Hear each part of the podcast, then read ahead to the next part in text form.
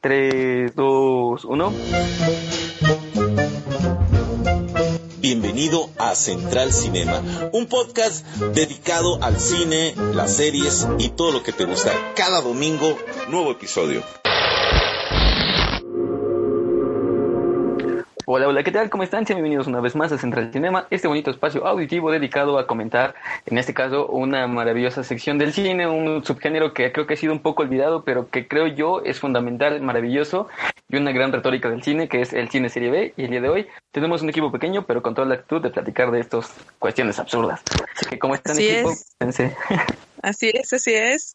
Por acá está Tuna, ya saben, uno nunca falta, responsabilidad. ¿Cómo estás, amigo Dani? Bien, bien, aquí, este, sobreviviendo todavía, afortunadamente. Qué bueno, qué bueno, amigo. Pues ya, ¿Cómo, una va la situación de la cuarentena por Guatemala, amigo? Pues los dos, ya, pues ya no, nos está haciendo mella tanto, tanto tiempo en encierro. Yo ya quiero salir. Sí, ya Uno se vuelve dos. loco. Sí. Oigan, yo, yo solo sigo con la, con la cuestión de querer salir al cine a ver este, a ver New Mutants, que justo que estamos platicando un poco Dani, que, que creo que es muy mala. Yo, la verdad yo no me he limitado a leer críticas, pero si alguno de ustedes ya la vio, por favor coméntenos si vale la pena salir y exponerse a ver esta cosa o no. Sí, díganos. Y también sobre Mulan. Tampoco la he visto. La verdad no la quiero ver, pero pues quiero saber qué tienen que decirnos sobre Mulan. Yo la verdad es que ya la encontré en mi sitio de piratería favorito, pero oh, evidentemente no, no, no, no iba a perder mi tiempo con eso, entonces solamente decirte que ya Oh. está en internet. Pero, pero Tal vez justo, le o sea, Ajá, o sea, la gente no Del no- equipo. como buenos. Yo, Pero- yo lo único, lo- bueno, como, como interesante que lo único que, que vi como de New Mutants en los trailers es que sale Sunspot, que es Robert, eh, ah, no recuerdo su nombre en este momento, eh, que justo en los cómics es muy curioso porque es brasileño y es como justo moreno, ¿no? O de ascendencia africana. Y en la película es blanco. fue como, fue como muy cagado. Ajá, entiendo. ¿Por qué hacen eso? O sea, personajes pelirrojos los vuelven personajes de color, los de color los hacen blancos. Cabrón, si ya existe, o sea, si ya está dicha que sí hay variedad, que sí hay inclusividad, ¿por qué? ¿para qué te complicas el pedo y para qué haces que los fans se emputen? No entiendo. Pero no, bueno, no, la verdad es que yo, yo- bueno, yo una, una, una vez más, yo estoy en contra de eso y, y creo que porque justo estaba pensando un, un poco tiempo de por qué odiaba todo esto y, y realmente creo que fue como justo lo, lo- o sea, creo que es una mentira bien estipulada porque bueno, al final las organizaciones, eh, dígase X o Y, Z, eh, que son multinacionales, o al final siempre es como una iniciativa de, eh, así estamos en contra del- del- de, estamos en contra de, de la homofobia y estamos a favor de la lucha de género y bla, bla, bla. Y por eso, no sé, por ejemplo, tenemos el día en el que todos venimos de rojo porque estamos hartos y no, es muy simbólico, ¿no? Pero pues en lugar, en lugar de hacer eso, o sea, por ejemplo, me ha pasado, ¿no? Que no, es que los martes tenemos que venir de rojo porque es esto, ¿no? Sin embargo, pues no es una solución real, es una cuestión simbólica que no te da nada, ¿no? Por ejemplo, esta cuestión de, de, la tendencia de, de Instagram de tomarte una foto en blanco y negro y decir como yo también acepto el reto, o es una cuestión que no te dice nada, no es una que todas las estrellas agarran porque es algo que no exige ni demanda ni, ni, ni ex- ni explícitamente dice algo, ¿no? Sin embargo, pues esto- esto- una solución real podría ser como realmente apoyar o dar eh, un mejor salario a mujeres, dar una inclusión, eh, transporte seguro, cuestiones así, ¿no? Y justo la- la- la- lo políticamente correcto es eso, creo, ¿no? Un poco eso. O sea, hacen creer que son inclusivos y que todo está bien y que justo hay una inclusión en el cine y que no pasa nada en la vida real, ¿no? Es como un doble discurso, o sea, sí estamos incluyendo y estamos dando un espacio, pero eso es un espacio ficticio al final del día, ¿no? No hay como una inclusión real y el racismo sigue y justo creo que el año pasado se dio concretamente en los Oscars, ¿no? Cuando la, la película de Spike Lee debía de haber ganado, ganó la de otra, ganó Green Book, ¿no? Y él estaba enojadísimo. Entonces creo que una vez más es un, es una, una, una hipocresía, ¿no? Es algo políticamente correcto que no existe. Entonces, por eso me molesta un poco, porque quitan No sé, los orígenes y las o sea, raíces de. Ajá. Yo creo que sí es importante que existan estos espacios, porque entonces no estás negando la existencia de estos, eh, de, de las minorías, ¿no? Creo que es importante que se vean, pero pues claramente la inclusión ha sido muy, muy diferente para empezar a razas de género, o sea, son dos inclusiones completamente diferentes, además de la orientación sexual y la, la identidad, ¿no? Entonces, eh, creo que el, el espacio simbólico es igual de importante que el espacio físico.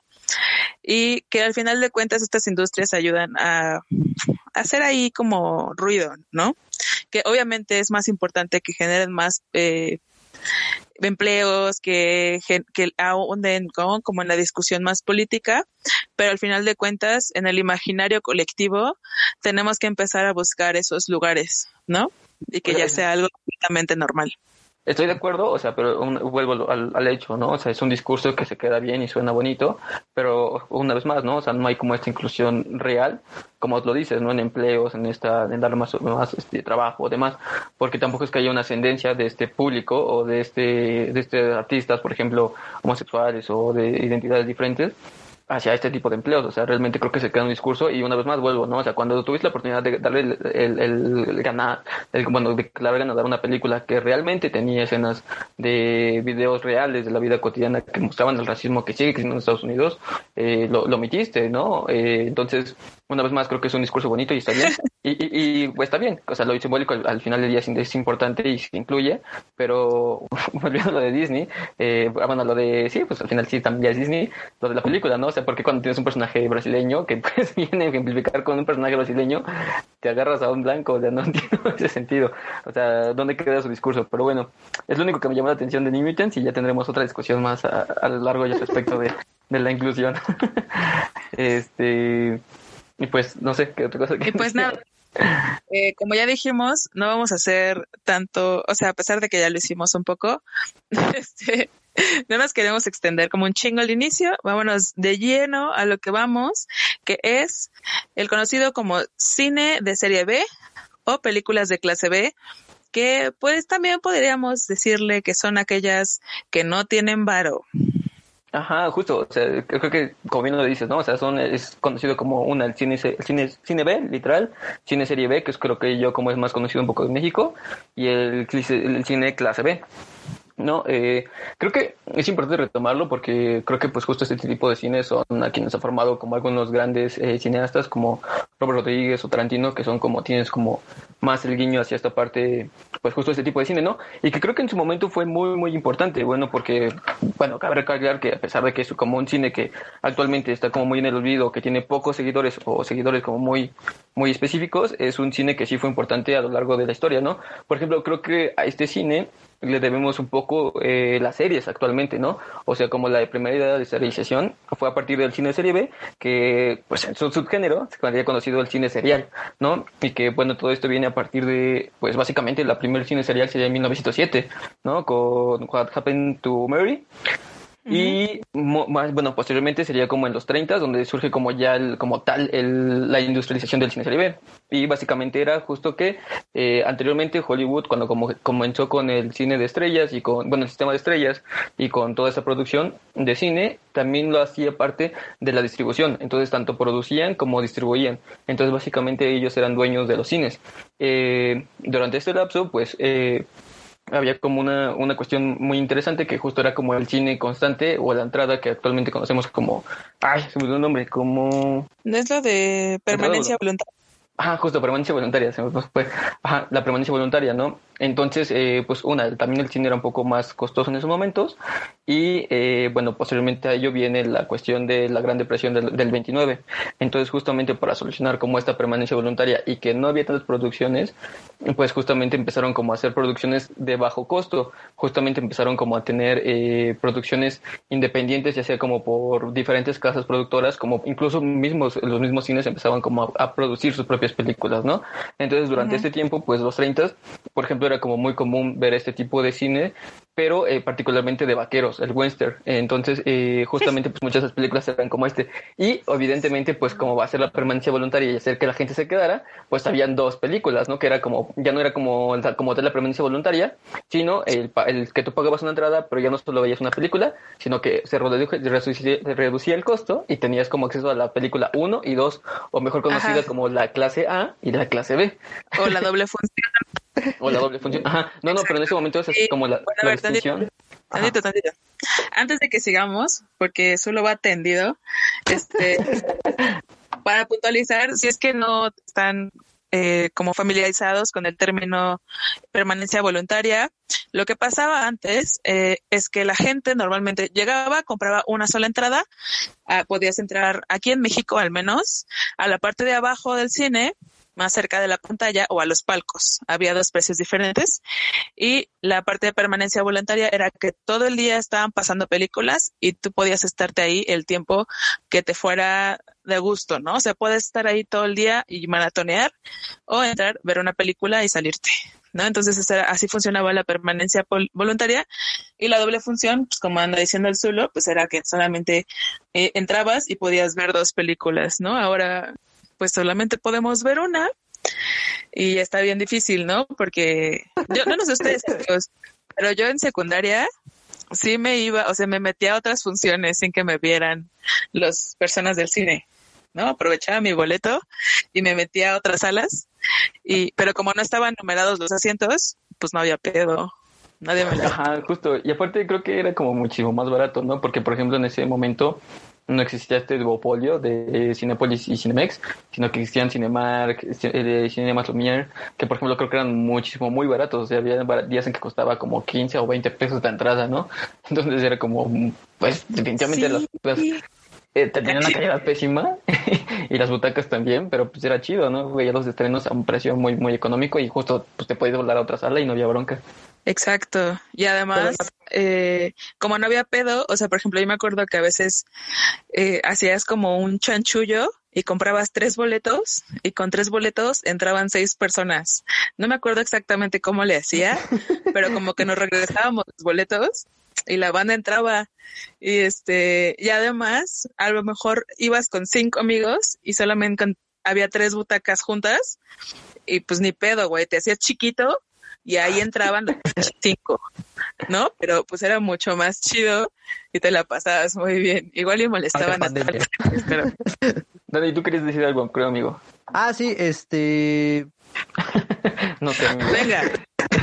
Este, ah, la permanencia voluntaria era solo para una película o era para todo el cine? Que yo recuerdo era nada más una película, ¿no? Bueno, en mis tiempos y a donde yo fui, nada más era una película. O sea, te puedes quedar todo el santo día, pero es como, oye, no voy a ver cuatro veces Dory pues buscando a Nemo, entonces es como de chale. no, a lo mejor una... entendido era como todo el cine. O a lo mejor en su momento también era una sala.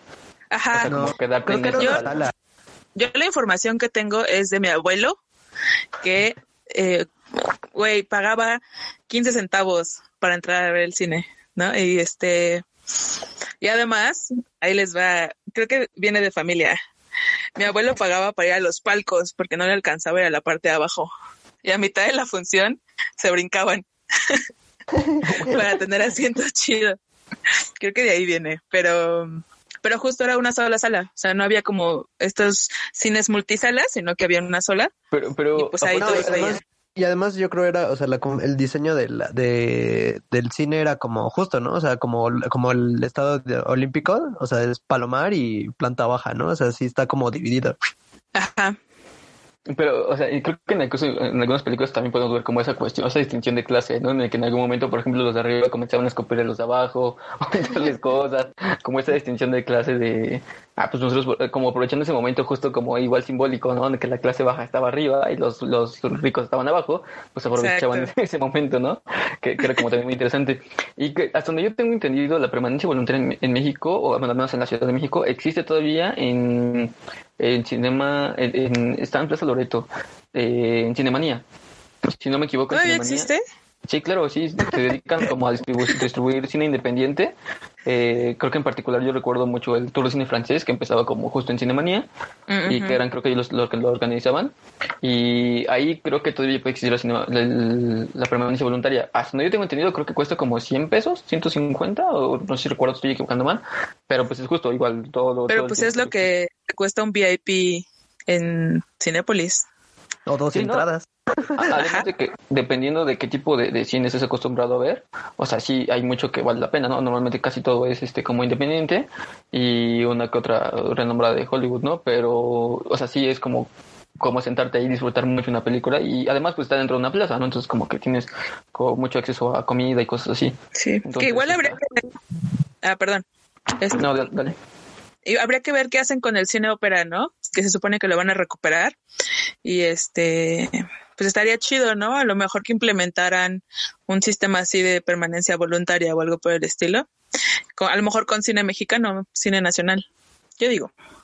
Sin, sin, embargo, creo que, por ejemplo, o sea, creo que en este momento, en estos tiempos, una, pues el, cine es evidente que desde hace unos meses está como en declive y es una industria que pues, se está yendo como a la, deriva en esos momentos, pero eh, particularmente de esto creo que también es como una decadencia muy, muy grande. O sea, creo que en este momento las películas se definen perfectamente por el día de estreno, ¿no? O sea, cuánto puede durar una película se define perfectamente en eso.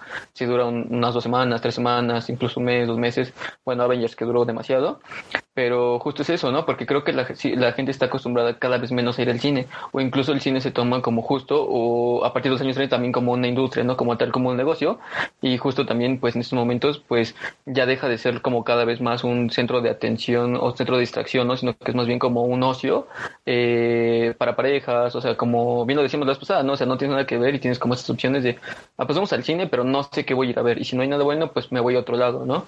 Eh, entonces creo que cada vez el cine como que se convierte menos en una como en un lugar para tener, tener como una permanencia voluntaria, ¿no? O sea, creo que la gente va pues por ver una película y punto, o dos, va porque no tienen otra cosa mejor que hacer. Entonces no creo como que realmente este sistema pueda funcionar en estos momentos. Además de que pues ya tienes plataformas de streaming, ¿no? Que justo te pueden ayudar a eso, ¿no? A quedarte en tu casa y ver películas todo el tiempo que tú quieras. Pero, ¿dónde está la experiencia del cine? Que claro, apeste a que esté pegajoso el piso, atento asiento. Eso no lo tengo chillando, por supuesto. La morra que se atraviesa la mitad de la película porque está cambiando. el, el, que contesta, sí, mamá, te llego al rato, no sé. el, cabrón que saca su pinche celular a la mitad y a todo el mundo relampaguea.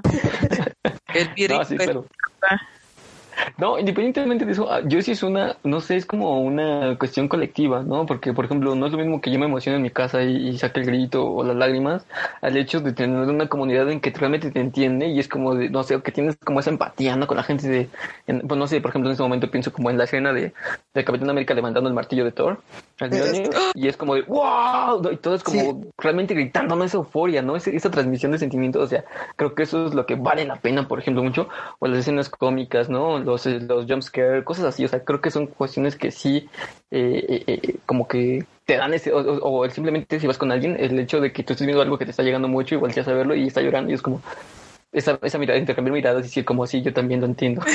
¿No? vayas con tu crush a ver una de terror y tengas así la excusa perfecta para agarrarle la mano y decirle, tengo miedo. Sí, creo que es algo muy cliché. Nunca lo he hecho, pero en algún momento probablemente sea, cuando regresemos a la normalidad, creo que sería una buena excusa. Yo tampoco, porque no me da miedo. Pero, pero, pero, por ejemplo, yo sí recuerdo una vez que fuimos tú y yo y, y es como, está llorando y ella, es que me piqué con el ojo con o algo así. Y yo neta está llorando y ella, no, es que me piqué el ojo y ya no sé qué. O sea, justo esas cosas que valen la pena. Pero... Ya no me acordaba. Yo, yo sí quería comentar justo lo que decía Zulo, ¿no? O sea, creo que mucho, o sea, el gran parte del encanto del cine, de ir al cine, es esa experiencia como de compartir, ¿no? Y, y justo es como, bueno, en mi caso, pues no es como que una, bueno, no tengo dinero como para ir al cine regularmente. Y dos, eh, lo haces como en ocasiones especiales, ¿no? Oye, es que es el cumpleaños de fulanita y pues vamos a ver la, una película, ¿no? Sí, vamos y lo que sea, ¿no? Entonces, eh, creo que es como justo lo que dices solo, o sea, como más de, de compartir con alguna persona y pues también no es gratuito que, por ejemplo, eh, se puso también de moda esto de, de poner, por ejemplo, eh, partidos de fútbol americano, ¿no? Eh, que los transmitían en, en, en, ah, Cinépolis. Ajá, exacto. O, o, igual que, por ejemplo, había incluso, bueno, llegué a escuchar el, eh, la noticia de que, por ejemplo, alquilaban salas de cine para ver una película en específico, ¿no? Entonces, eh, pues estaba pensando que a lo mejor podría apuntar a eso, ¿no? O sea, como algún cine bajo demanda. no sé, ¿no? O sea, que tengas como, oye, pues tenemos, este, pues esta semana tenemos esto, ¿no? Pues organícense y pues cáiganle no, y que sí está poner ¿no? Yo, yo recuerdo y en algún momento, por ejemplo, el, final de Game of Thrones, ¿no? Que se transmitió también en cines. Ajá. por ejemplo, ¿no? O creo que cada vez es un poco, un poco más eso, pero en función de festivales. ¿No? O sea, cada vez es como más común que, por ejemplo, Cinepolis ya tiene como cines muy, muy particulares que tienen como semana de cine alemán, de cine francés, etcétera, etcétera, ¿no? O, por ejemplo, yo en tu caso agradezco mucho que hayan como iniciado como diferentes festivales de anime, eh, con Ichiwa, cosas así, y que justo traen películas que no llegaban a México hasta que se eran pirateadas como un año después de que se, estrenaban en Japón, ¿no? Y ahora, pues ya unos mesitos después, pues bueno, ya, la tengo aquí y puedo, y es como chido, ¿no? Porque también como, bueno, en mi caso es como retroalimentar esa parte, ¿no? Como neta me gusta y puedo pagar legalmente por ello y pues que sigan produciendo, ¿no? Esas cosas que me gustan. Entonces creo que es un poco como funciona, bueno, como yo vería como la función de la demanda, ¿no? Porque pues sí, justo, o sea, de otra forma, pues como bien, o sea, como lo está pasando ahorita, ¿no? Mulan ya estrenó y pues la gente como que una no la ha salido a ver y dos, pues ya la puedes encontrar en internet en excelente calidad. Bueno, es que, o sea, seguimos otra vez como esa parte de compartir el momento, ¿no? Que era como algo que un poco se puede, se puede hacer cuando justo estrenaban los episodios de Game of Thrones y la banda se reunía en las casas para verlo.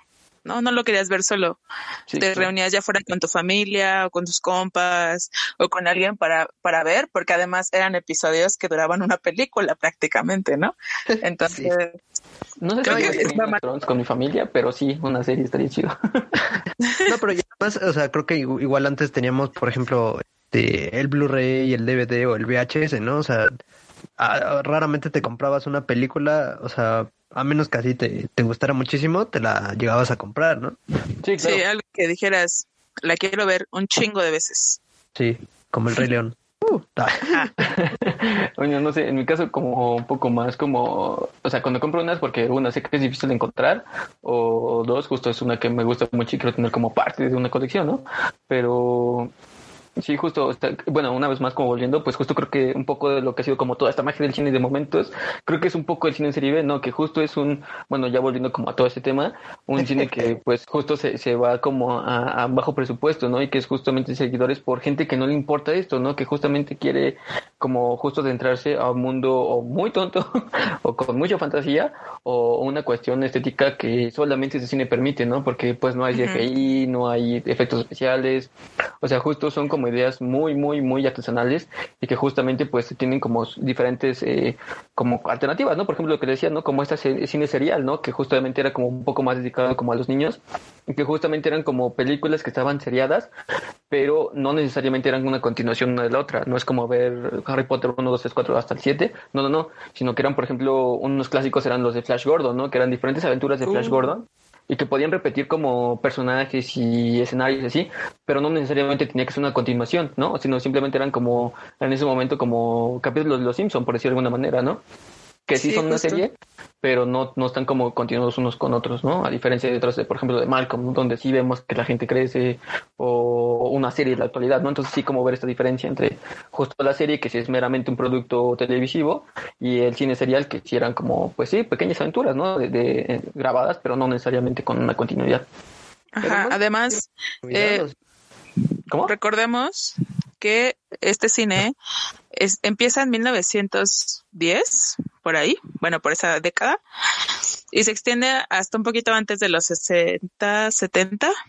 Entonces, en ese momento realmente las, los efectos especiales que se presentaban en las películas eran muy buenos efectos, ¿no? O sea que, pues la neta ahorita los ves y dices, ay, no mames, ¿no? Como en una película de las que vamos a hablar, que dices, ay, güey, eso es confeti. ¿no? O eso evidentemente este no es una camioneta, es una maquetita explotando. Pero aún así e, era la única manera en la que se tenía como para hacer este tipo de historias, porque todas las otras eran muy dramáticas o de comedia o así, pues no había tanto pedo. Pero si querías abordar eh, las que tienen en su mayoría eh, como género, estas de serie B, pues que es fantasía, ciencia ficción, incluso terror, pues ya era más complicado hacerlo de manera creíble, ¿no? E incluso pues había quien decía que eran películas de mal gusto, pero pues realmente era solamente como un sentido estético. E, exactamente, porque justo, o sea, recordemos que estas películas se hacían como para llenar espacios, ¿no? Y que justo, como bien lo mencionó Tuna, o sea, eran como donde los directores y actores podían experimentar una gama de diferentes eh, tramas, ¿no? No necesariamente dramático, sino que, por ejemplo, como bien lo dice Tuna, durante los 50, por ejemplo, fue como muy prolífero el cine de ciencia ficción y el de terror, ¿no? Por ejemplo, uno de, las, de esas cuestiones de cine serie B eh, fue el género Yalo, ¿no?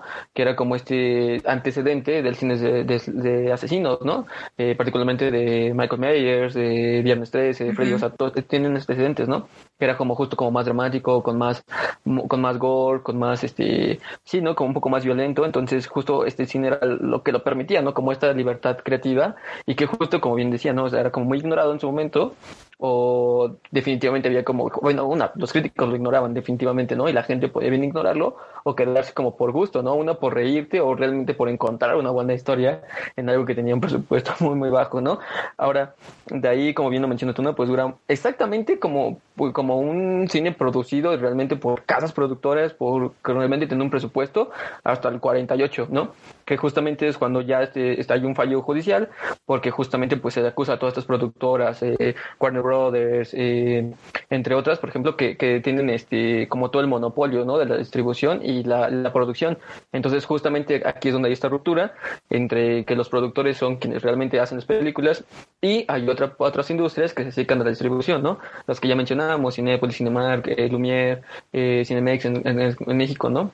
Entonces justamente es cuando se hace esta ruptura y pues como ya no ven negociable el hecho de que el cine serie B pues ellos lo creen y ellos mismos lo vendan, pues definitivamente deciden pues dejamos de crear este este cine, ¿no? Porque pues ya no es ya no hay una una una realmente una una una, una realmente idea certera de que lo van a vender porque ya no son dueños de los cines, ¿no? Entonces pues justamente deciden dejar de hacerlo. Sin embargo, pues es un cine que también sigue experimentando mucho con, con algunas cosas, ¿no? Por ejemplo, eh, también existe por ejemplo el cine serie B, que el cine serie C, perdón, que es como por ejemplo un cine, sí, B, pero más dedicado a como cuestiones televisivas, ¿no? Por ejemplo, Pirañaconda o El Cocodrilo Gigante. Como yo pienso mucho en ese cine y creo que el mejor ejemplo es sentarse un viernes a ver Canal 5 durante la noche o y es cualquier película que pasen en ese momento. O sci-fi. No, los domingos y los sábados, qué horrible. No, pero, pero, pero, a veces pasan a veces pasan películas chidas, ¿no? Pero los viernes siempre, siempre vean, y todas las, como viernes de terror, cosas así, y son cines súper chafas, ¿no? De, este, de cocodrilos gigantes, arañas, el ataque de las arañas, por ejemplo. O sea, son películas. No, el otro día topé una que se llamaba eh, El hombre de los puños de hierro 2 y, y le estaba viendo y dije, no puede ser que hay una segunda película. ¿Por qué sacar una segunda película de esto? O sea, que pensaron que la primera tuvo mucho éxito, que no. no, no, no, pero justo ese es otro, ese es otro tipo de cine serie B, que es el Monkbuster, que justamente es un cine que se justamente se, se, se atañe los títulos de películas que ya fueron blockbusters, justamente, o películas que ya fueron como en su momento no dejaron como una secuela abierta. Por ejemplo, hay Titanic 2. Ah, sí. pero hay Titanic 2, eh, que justamente es una película no confirmada que es secuela de Titanic, pero es justamente una película película que se hizo del cine serie B y que justamente se carga agarrar de la, de la película de la fama de la primera y hace una segunda parte. Y creo que así funciona esto del, del nombre de los puños de hierro 2. O sea, justo creo que ese tipo de cine serie B. Exacto. Y pues también, hablando un poco de las películas que me recuerdan, pienso más en todas las que salían en sci-fi, o sea, como Sharknado, que creo que hubo como cinco Sharknados diferentes. Por ejemplo, sí, sí. Era de este Tornado, que estaba lleno de tiburones, ¿no? Y pues todo valía madres. Y después había otra que el concepto me gustó muchísimo porque sí me daba miedo, que era el, tiburón fantasma, que era un tiburón que podía vivir en cualquier cosa con agua. O sea, podía salirte en la bañera, podía salirte de la regadera, de tu vaso de agua, de un charco, y te comía, ¿no? Y te moría. esa idea me gustó muchísimo. Ajá, justo, eso es como que creo que justo le diste el punto, ¿no? O sea, esa es la magia de, del cine serie B, o sea, que realmente cree cosas que no podían presentarse de otra forma, ¿no? O sea, no podría presentarse como una forma de llegar a Hollywood, tengo una idea genial para una película, un tiburón fantasma, o sea, neta, ya, no, o sea, no, es vendible, sin embargo, es una idea fabulosa, o sea, tú le presentas esto a alguien y dice, ningún productor te va a decir, hagámoslo, ¿no? Salvo que sea un grupo de amigos que junten el varo y va chido, lo hacemos, ¿no? Todos. Exacto. Eh, eh, y justo, pues, gente como, y, de hecho este cine, pues ya, ¿no? Posterior a la ruptura del 48, durante los 90, 80, como que se empezó a dar como más, eh, por ejemplo, mucho en, en los videocentros, ¿no? En el famosísimo videocentro, que eran como muchos se, distribuían ahí, ¿no? Entre amigos, ¿no?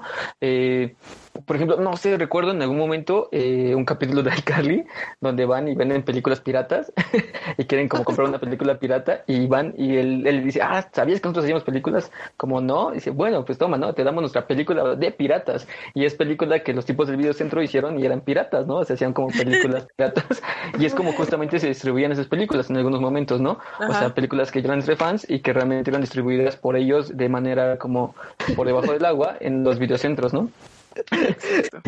Y... que me acordé de esa escena y creo que hay una parte en la que Freddy entra con una cámara así bien, bien surreal en la gorra, ¿no?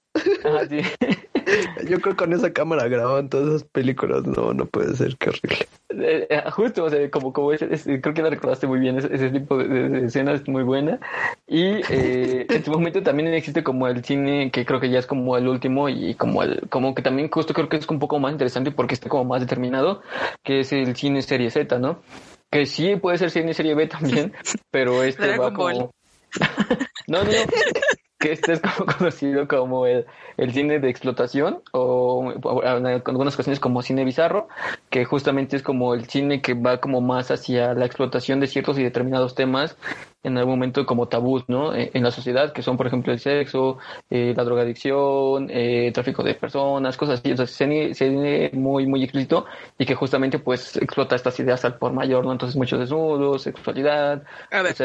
entonces, está como muy, muy interesante, pero sí es un cine como mucho más delegado y olvidado, ¿no? No por nada es el Z. ok, y entonces, la película de la que vamos a hablar, del pene mutante, ¿en dónde la pondrías? ¿En, las, en el Z o en el ah, B?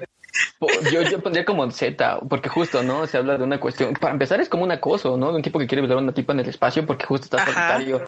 Entonces, eh, justo empieza como a explotar esta idea, ¿no? Y el, el, momento de, como, como, hay película como, como un, no sé, un castigo divino, un castigo divino de, güey, pues ahora te tuviste que encontrar, te encontraste con rayos gamma y pues ahora mutaste, ¿no? Y eres y ahora eres un pene.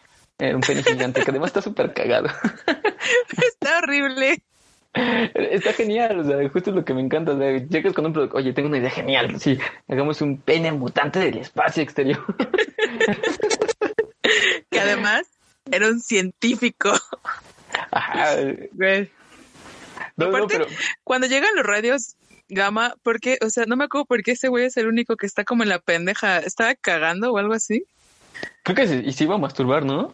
Sí, ¿no? Está como en un baño. No me acuerdo muy bien. No, estaba, es que, salió, eh, fueron a buscar la, la cura de, de unos, este, ¿cómo se? Bueno, de unos, de estas personas que tienen un problema genético y tienen... ¿Cáncer? No, no, no, este, como mucho eh, vello facial, o sea, que parecen así como hombres lobo, por así decirlo. Ah, ajá. Y, y, van al, al, espacio y entran a una zona de donde hace un cama y este vato se queda en el baño jalándosela y por eso se transforma. Pero, si, no lo han visto, neta, busquen el trailer en YouTube. O sea, neta, cuando ves al tipo con tu traje espacial y su cabecita. ¿Cómo se llama esta? Tú debes saber tú, no, no sé si tú, bueno, porque las clases de orientación sexual, ¿cómo se llama esta parte de la cabeza del pene? Glande. Este. Ah, exacto, justo la glande. O sea, es como del tamaño del casco. Güey, tú tienes uno. Sí, pero pues, no recordaba el nombre, pero está genial, está muy, muy bueno. Y justo creo que este cine es el que prolifera en estos años, ¿no? Justo por eso también hicimos como la selección de estas películas, porque este cine es como el que se distribuye en diferentes, eh, como, sí, festivales pequeños o muy, muy underground de cine, ¿no? Y que son muchos cine serie B, o que a veces hemos visto y que ni siquiera sabemos, o que son muchos, un gran éxito, ¿no? Por ejemplo, eh, yo he entendido que mucha gente como que los que he conocido han visto, por ejemplo, Payasos Asesinos del Espacio Exterior, que se volvió como un clásico del cine serie B, que igual está, es una idea maravillosa. Es Está, está, es una joyita. es una nave espacial en forma de una carpa de circo con payasos asesinos. Y, son payasos que, pues, o sea, ni siquiera te explican por qué chingado, o sea, te comen. Y, y aparte está buenísimo porque, o sea, la, gesticulan. O sea, a pesar de que las máscaras están súper grandes y súper toscas, son capaces de gesticular. A mí eso fue lo que me voló la cabeza, ¿no? Y que además, pues evidentemente nadie los ve como una amenaza hasta que matan a todos. Sí, no, eh, eh, bueno, aparte de sus pistolas de palomitas de maíz, ¿no? o sea, disparan, en lugar de disparar balas, disparan palomitas de maíz. Y cuando te comen, no solamente te comen, sino que además te comen como en un, una especie de algodón de azúcar. Te, encierran en un algodón de azúcar y luego con un popote te chupan. no, no, la mejor escena creo que es la de este payasito que empieza a hacer como figuras con su sombra ¡Ay, está cañona! Está súper buena porque al final termina siendo un dinosaurio y el dinosaurio se termina comiendo a un tipo. Se come a las personas. No, se come como a 10. a mí lo que más me gustó fue que hacen un recurso, o sea, que todas las cosas que todos los payasos hacen son un recurso potencialmente peligroso, ¿no? Como al principio que intentan rastrear a los chicos que los acaban de descubrir y hacen un eh, un perrito de globo y el perro de globo es el que los persigue y los huele, ¿no? Y los rastrea. Está cabroncísimo. Es, o sea, es, la neta, ocuparon todas las cosas que tiene un payaso, los pastelazos, los carritos súper pequeños, los globos, todo lo convirtieron en un arma. Y está, o sea, eso está bien chido. bueno, el triciclo no es un arma, pero sale un payasito en su triciclo. Exacto. y justo, o sea, creo que como una vez más, ¿no? Este tipo de cine. Y no sé, bueno, para empezar, todo este tema del cine serie surgió porque Omar nos recomendó la semana pasada, que no puede salir de hoy, pero nos recomendó una película muy, muy buena, que justamente era Velos y Pastor, ¿no? Exacto. Que a eh, Dani le gustó mucho por lo que me dijo. Sí, estuvo muy buena, muy, muy, muy buena. Échate la reseña, amigo. Ah, ok, bueno, se supone que ese un pastor, se llama Doug, y eh, entra, no, creo que acaba de entrar a un seminario y se está preparando para ser padre y toda esta onda. ¿Y cómo se llama? Este está preparando. Perdón, se me fue el hilo. ah, ya, ya, ya me acordé, perdón. Eh, se está preparando para ser pastor y de repente sus padres lo van a visitar y explota el coche en el que iban, pero lo genial es de, haz de cuenta, pues, no sé, explota el coche y pues regularmente alguien que tiene buena producción, pues pone ahí un coche incendiándose, ¿no? Y aquí el chiste es, y desde ahí te das cuenta que estos vatos pues saben qué están haciendo, ¿no? Eh, ponen eh, literalmente con un letrero que dice efectos especiales, carro en llamas. y ya, ¿no? Entonces, y pues obviamente nada más pasa ahí, ¿no? El carro en llamas, ¿no? Y el actor así, ¡no! Y pues ya, ¿no? Entonces este vato se va, según a China, a pues como a intentar encontrar paz por recomendación de, de, de su mentor. Y ya, ¿no? Va a China, así como, pues a ver qué me encuentro aquí. Y ahí se encuentra a una china X que sale de la nada y le encarga una piedra que tiene, que tiene como forma de garrita y con eso se lastima y ya, ¿no? De repente, así de, un día para otro, aparece en, otra vez en Estados Unidos. Bueno, yo supongo que es Estados Unidos. aparece en Estados Unidos y pues ahora con, o sea, el chiste de esta piedrita es que tiene la capacidad de que se puede volver en un, en un dinosaurio, ¿no? Entonces... Velociraptor. Eh, Ajá. Entonces, pues nada, o sea, el, chiste de la película va de que pues este vato, o sea, tiene que tiene que lidiar ahora con su nueva condición de, de ser dinosaurio y pastor al mismo tiempo, ¿no? Y, cobrar venganza de la parte de sus padres. Además de que escucha a los pecadores y les da su merecido, ¿no? Como no, los asesina, ¿no? De hecho, uno sí los Pues por eso. ¿no? Pues, de hecho, o sea, es, de, bueno, esa parte igual de la película es eh, pues cuando él se está como convirtiendo en dinosaurio, se encuentra una chica que es sexoservidora. Bueno, hasta donde entendí, creo que era sexoservidora. Y pues ya no, esta chica le da cobijo y pues ella le propone, ¿no? Oye, pues mira, es que a mí me iban a saltar, me iban a, pues aquí me iban a torcer y tú me salvaste, ¿no? Y, y le dice, oye, pues ¿por qué no usas ese poder para, para hacer el bien, no? Ya que eres un padre y yo, no, no puedo creerte. En primero, porque los dinosaurios no existen. Y en segundo, si fuera cierto, eh, no puedo matar personas. No, esa, esa parte estuvo muy buena. muy, muy, muy buena.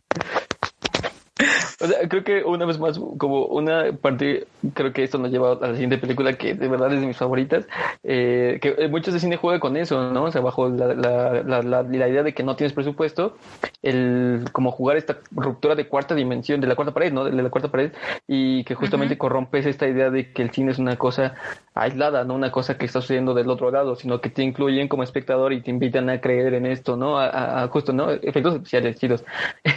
y que además, creo que justo lo, algo que les platicaba al inicio, ¿no? Que, es lo que me gusta como ver esa parte de mí, que corrompe el absurdo que es el cine, ¿no? Porque el cine como tal eh, es una mentira, es un absurdo, es, eh, no sé, eh, como ejemplo, como bien lo diría Sartre, en la náusea, no hay la, la, magia de la literatura, la literalidad en cuestión del cine, es que justamente te hacen creer que es una historia que no ha sido escrita y que está siendo escrita, ¿no? Y que por ende pues es como algo que vas a descubrir. Sin embargo, para que esto suceda pues tiene que tener un final y eso, esa es la magia, ¿no? Cuando tú no ves o no, no consigues el final, pues eh, ahí está la magia, ¿no? Y justamente el cine serie B creo que un poco es eso, no corrompe esa idea, sino que aquí le estamos contando algo que está improvisado, que no está bien hecho y que tú tienes que ser parte de él para que lo creas, ¿no? Te invitan a creer esa mentira desde el inicio, ¿no? Y hablando antes de que sigas hablando de improvisado, para que saque el dato curioso que traigo el día de hoy. Este, hay una película que tiene ya varios remakes que se llama La pequeña tiendita de los horrores o The Little Shop of Horrors, que es una florería. Pero la primera versión, que es de los 60 eh, se hizo así en chinga. O sea, antes de empezar a grabar, los actores ensayaron tres días y llegaron directo a las grabaciones, ¿no? Entonces, o sea, pues también como esta inmediatez del, hacer las películas, pues se puede alcanzar a ver, ¿no? Y aún así es una de las películas que me gusta mucho. En general es una florería, adquieren a una planta rara que aparentemente está trayendo clientela, ¿no? Como que les da muy buena suerte y luego la planta empieza a decaer y se dan cuenta que pues una de las razones por la que está decayendo la planta es que es carnívora y se alimenta de personas y pues no ha comido. ¿No? Y entonces un poco va de esto y pues también, o sea, me gusta que mucho de este cine tiene que ver con el horror, ¿no? O sea, justo los payasos asesinos, una planta asesina y pues también tenemos a The Rocky Horror Picture Show, de la que ya he hablado, ya saben que me gusta y que me encanta. Y pues que el pedo es que es una mansión en donde hay un científico loco y que está creando vida, ¿no? Crea al hombre perfecto y que el hombre perfecto hace que nuestro protagonista tenga un despertar sexual y todo va como de ese hilo. Y, bueno, como, yo me menciono, no, pero, o sea, no, no todo el cine serie B es gringo ni todo, porque, por ejemplo, yo creo que el caso más concreto de México, y que nadie me dejará mentir, las películas por excelencia de México de cine serie B son todas las del Santo. Sí. todas las del Santo son cine serie B. Y enmascarado de plata. Exacto, o sea, los efectos. Pero es serie B, yo, yo no creo que sea serie B, ¿o sí? Amigo, el presupuesto es súper bajísimo, los efectos especiales son muy. O sea, las, todas las máquinas tenían, eh, todas las máquinas son un montón de foquitos y uno o dos botones. Además, todo este cine se hizo durante. O sea, sale justo después de la época del oro, o sea, está la época de oro y empieza a caer. Y luego llega el cine de ficheras, junto con el del santo, que es cuando ya el cine mexicano no tiene presupuesto, o sea, no hay varo para hacer cine. Entonces por eso salen esas joyitas. Sí, no, pero, pero, pero también, o sea, por ejemplo, también en su momento, o sea, cualquier película de cine serie B, por ejemplo, en su momento llega a ser cine de culto, ¿no? Eh, o justo, pues la pauta es que muchos directores y, y, actores, pues como comienzan sus inicios de aquí. Porque, por ejemplo, en México hubo algo que, o sea, no todo por ser casero o por ser de bajo presupuesto, necesariamente cine serie B. Porque, por ejemplo, en México hubo un movimiento muy particular que era el cine Super 8, donde debutaron algunos actores como Héctor Suárez, ¿no? Entonces, eh, pues justo como que, pero era un movimiento muy, muy particular, era el movimiento idealista del cine, del cine serie B, perdón, del cine Super 8, en México, ¿no? En el que se grababa una guerra mundial en la China para Xochimilco, cosas así, entonces, incluso westerns con, con caballos de, de, madera, estos caballitos con un palito y cabeza de peluchito, o sea, westerns de tipo, o sea, pero eran como una cuestión muy, muy idealista de esta juventud, ¿no? Entonces, eh, y justo pues era con cámaras ya domésticas, que es el Super 8, que también se, se usan en el cine serie B y que permiten como pues ya la grabación sin necesidad de un estudio, ¿no? O de una casa productora, sino que cualquiera en este momento pues podría hacer cine, ¿no? Eh, y más en este momento en el que pues ya han grabado películas con iPhones, ¿no? Pero eh, volviendo un poco más a esta cuestión del absurdo, eh, hay una película que a mí me encanta y que se llama justamente Robert la llanta asesina y justamente es una llanta, literalmente. Yo cuando, cuando me dijeron la idea era como es una llanta, yo pensaba que era animada o algo así, o tenía ojitos, no sé, una tontería así, pero no, literalmente es una llanta que tiene poderes telequinéticos, esto es decir, como los poderes de Doctor Javier, que puede mover cosas y así, menos a sí mismo. Entonces, eh, ¿cómo? Qué inútil. Ajá, o sea, pero de alguna manera cobra vida y, y, es que lo más interesante de todo esto y creo que es lo, fundamental eh, es que justamente es comienza un tipo llegando al desierto, hay unas sillas en el desierto por alguna extraña razón, llega el carro, las, esquiva todas, sale de la cajuela y comienza a preguntarnos. No las esquiva, de hecho las tira a propósito. Ah, no, las, tira, las tira a propósito, ajá, y te empieza a cuestionar, ¿no? ¿Por qué E.T. es marrón? ¿Por qué a alguna gente le gustan salchichas y otras no? ¿Por qué el pianista de Polanski, si era tan bueno, se moría de hambre el tipo? Eh, ¿Por qué todo está lleno de absurdos, no? no hay ninguna razón. porque eh, todas las películas tienen, porque en La Masacre en Texas nunca van al baño? No hay ninguna razón. Entonces, eh, toda la vida está llena de sin razones. No, y justamente lo que dice, la película, eh, todo, todas estas películas están llenas de sin razones, porque la vida misma es una sin razón, ¿no? Entonces, esta película es un homenaje a este absurdo. Y uno piensa que está dirigiéndose a ti como espectador, sin embargo, no. Hay un espectador dentro de la película a quien le está dirigiendo estas palabras. Y justamente dicen, como tengan, la película está a punto de comenzar. Y uno pensaría que se van a estar en una butaca o algo, y no, se le reparten binoculares para poder observar la película. Y, y, es la parte más, más genial porque justo él regresa y se vuelve parte de la película mientras que los espectadores comienzan a buscar la película con los binoculares, ¿no? No, y, que, y además es en tiempo real, porque por ejemplo, justo, o sea, eh, se despierta, bueno, ya encuentran a la, a la, a la llanta y a la llanta va, empieza su camino, ya pasa de la noche y ellos se quedan a dormir ahí en el desierto donde empieza la película. Sí, sí, no, no, lo más genial, ¿no? Es como de, ya, y se va, ¿no? Este tipo y es como de, oye, ¿qué, tenemos que ver, no? O sea, y hasta que alguien dice, como algo se está moviendo, ¿no? Y un niño pregunta, oye, ¿y es blanco y negro o a color? o sea, neta, es una tremenda joya. Y justo después de la película dentro de la película, porque además es una, justo una meta, es metacine, eh, es justo lo interesante es como ver cómo se va desarrollando la historia, ¿no? Y que justo este tipo que da la introducción intenta hacerle creer a los demás que lo que están viviendo es una película y que no es cierto, ¿no? Y los demás como, claro que no, estamos, de, hay un asesinato, es un muerto real. Y él, claro que no, mira, es falso, sus heridas son de sangre, son de cápsula, ¿no? Y ellos, no, tipo, es en serio, está muerto, ¿no? Y realmente ellos creen su papel y él intenta asegurarles a ellos que no, que, que, que es una mentira, ¿no? Y lo más interesante es como justo cómo terminas una película que no ha ni siquiera comenzado y que al final como quien hace la película y una película una vez más termina hasta que el espectador la ve, ¿no? Entonces la única forma de terminar con la película es eliminar a los espectadores, ¿no? Intenta asesinar a todos los que están viendo la película para que ya todo termine. Sin embargo, no, no, no, no puede cumplirlo y es como, wow, o sea, realmente es una película que te, es serie, serie B, es un absurdo muy bueno y justamente te justifica o te hace pensar, ¿no? ¿Qué ves cuando ves una película? O qué es lo que estás creyendo en una película, ¿no? Pero definitivamente es una excepción entre las películas series, porque creo que regularmente estas películas no, no, no, no se toman tan en serio esta parte de, pues justo de hacerte pensar, ¿no? Sí, claro, es justo, o sea, es creo, creo que es una excepción muy, muy grande y que además no es tan vieja, es de 2017, ¿no? O sea, sí es como muy reciente y pues, lleva estas Pues igual Velocipastor es del 17. ¿No es del 19, Velocipastor? No, es del, bueno, según Wikipedia es del 17.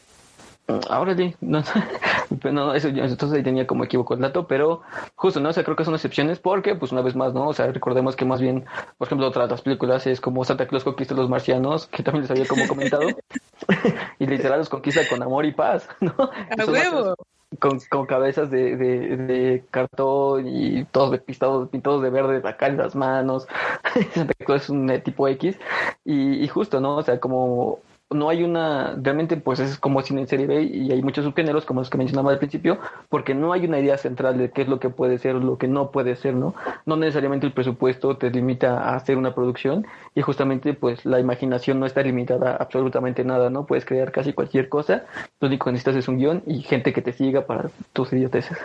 Exacto, y pues también recordar que no todo el cine serie B eh, se distribuye de manera, ¿cómo estábamos diciendo? Este secreta. ¿No ah, qué? No.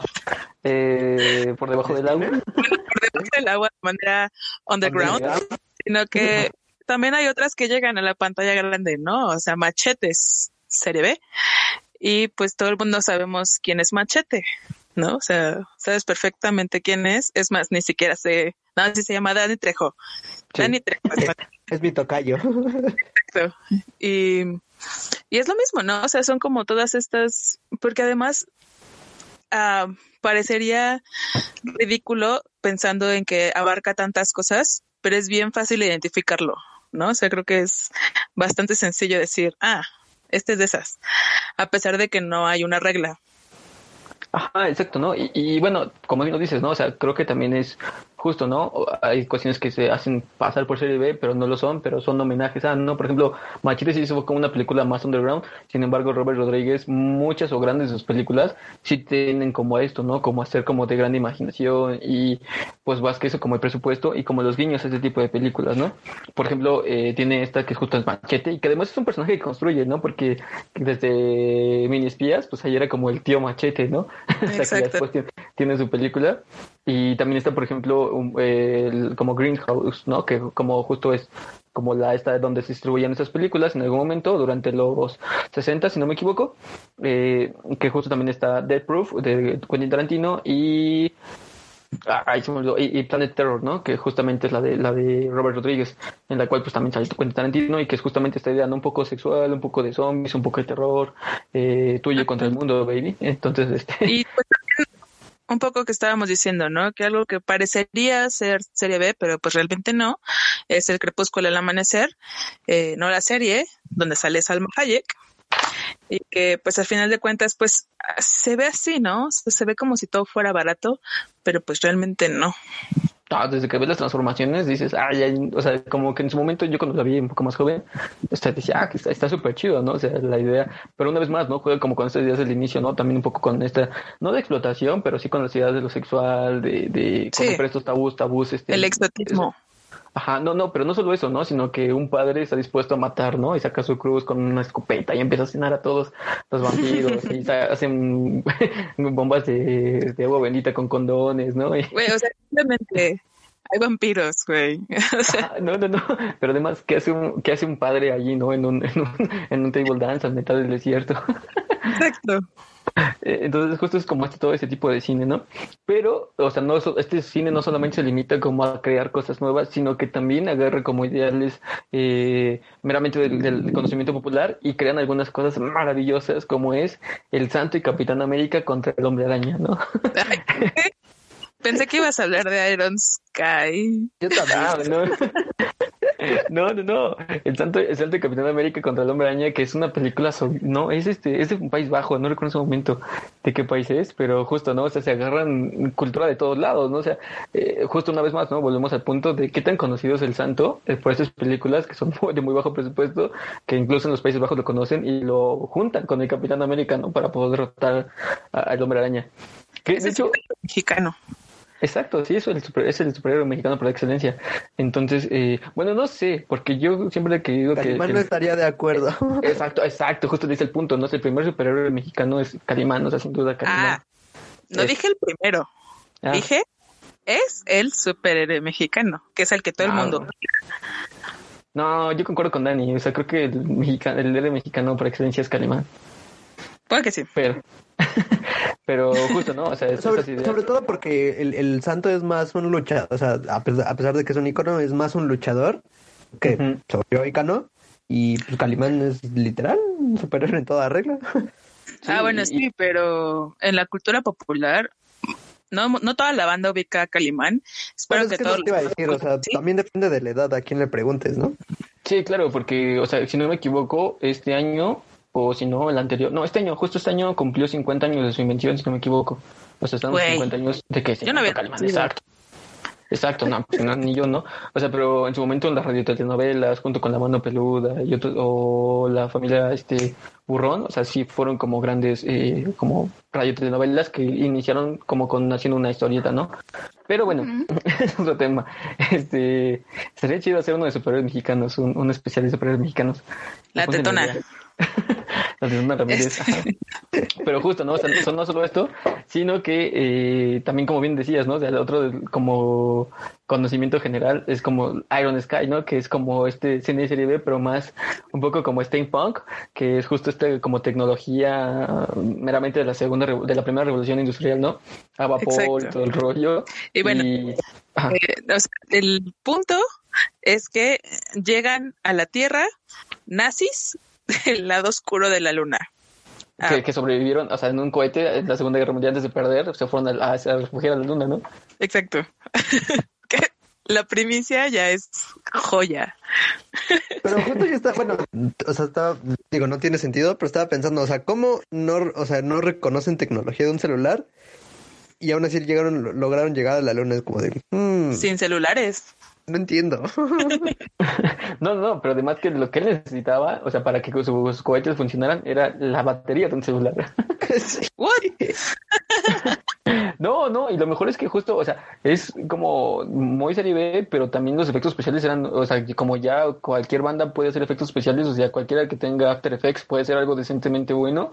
Eh, pues aquí sí le pegaron chido a, como a esa parte, ¿no? Los efectos especiales y son muy, muy buenos. Y realmente fue un serie B pero, o sea, sí, sí fue como un hit, o sea, en su momento estuvo en Netflix también y ya va a haber segunda parte.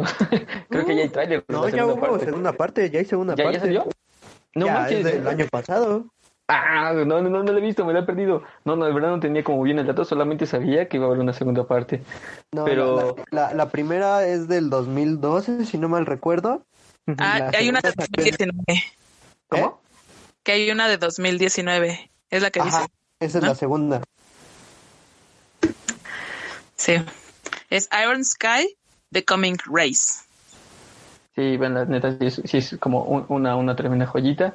Y eh, pues ya, ¿no? O sea, justo también una vez más como jugando con esas ideas eh, de mezclar cualquier cosa con cualquier cosa. Estaba pensando también en, como retomando lo del santo. Y creo que ya también mencionaron en algún momento, ¿no? Jesucristo cazador de vampiros, que mezcla a ah, Dios, Jesús, el santo contra vampiros lesbianas. Entonces, este, está, está como bueno, está muy, muy, muy bueno.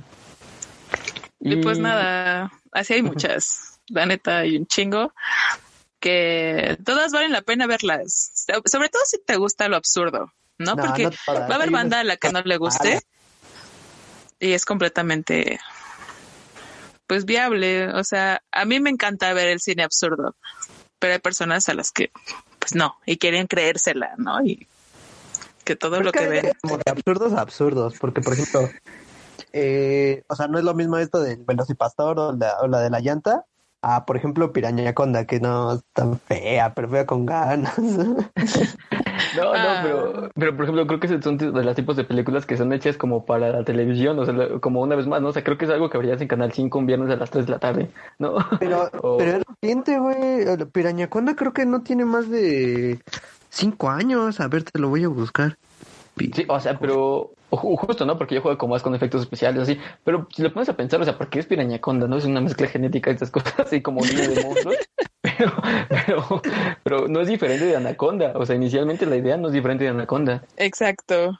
¿no? y, Anaconda fue como también un, su momento. De hecho, salía Dani Trejo en Anaconda. Sale en el Pero es que fíjate, o sea, justo fuera como. como ¿Cuál? Como, pues justo como Velocipastor, o sea que de hecho agarra, o sea, muchas referencias de varias eh, series y películas. Por ejemplo, hay una parte en la que hay un eh, proxeneta que justo dice, eh, o sea, replica la frase de Walter White, ¿no? De Say My Name. Y, y es como de, oye, o sea, noto esa referencia, diría el Capitán América, y es cool, ¿no? O sea, o sea, entiendo cuando, cuando lo haces así y está chido, ¿no? Pero cuando, o sea, cuando, o sea, cuando justo es, por ejemplo, Pirañaconda y pues que estás haciendo referencia a Anaconda y aún así eres muy mala y no haces chistes, es como de, pues, A mí me gusta la idea. Y acabo de encontrar, no la he visto, la voy a ver, una que se llama La venganza de Pinocho. O sea, ya el título lo promete todo. Hay una que se llama Thanks Killing y hay un pavo asesino, pavo homicida. Yo, yo topé el otro día igual una película de, de, nazis montando dinosaurios que creo que viven en el centro de la Tierra, pero no, no recuerdo, o sea, esa la quiero es ver. La que no Mar, es la que nos dijo Marta, yo he visto. Sí, esa, esa tengo el pendiente del nombre y no sé cómo, este, no Omar nos pasó el post, pero Omar, cuando escuches esto, amigo, dinos nuevamente cómo se llama. Ay. Y creo que también un clásico es la de los tomates asesinos, ¿no? el ataque de los tomates asesinos. Que, que no sé, un poco en entendimiento, como cuando van comiendo y demás girando. Me recuerdo mucho, muchísimo a Critters, ¿no? Que es igual como la idea, pues en lugar de ser como bolitas rojas, son bolitas negras y que van comiendo gente, ¿no? y, y es como justo el guiño. Y pues ya, ¿no? O sea, como para terminar, hay unos directores que se han como especializado en este tipo de cine, pero que justo intentan como, eh, como más hacerlo para hacer como cine de arte. Por ejemplo, Alex de la Iglesia, que ha hecho algunas cosas como El Día de la Bestia, y que justo pues es como, yo lo definiría como cine serie B, ¿no? Pero pues no sé, o sea, ya es como por el discurso y la forma de la, la fotografía y no sé qué, pues ya es como, ah, pues es cine de arte, ¿no? Pero yo creo que mucho de su cine bien sería catalogado como cine serie B.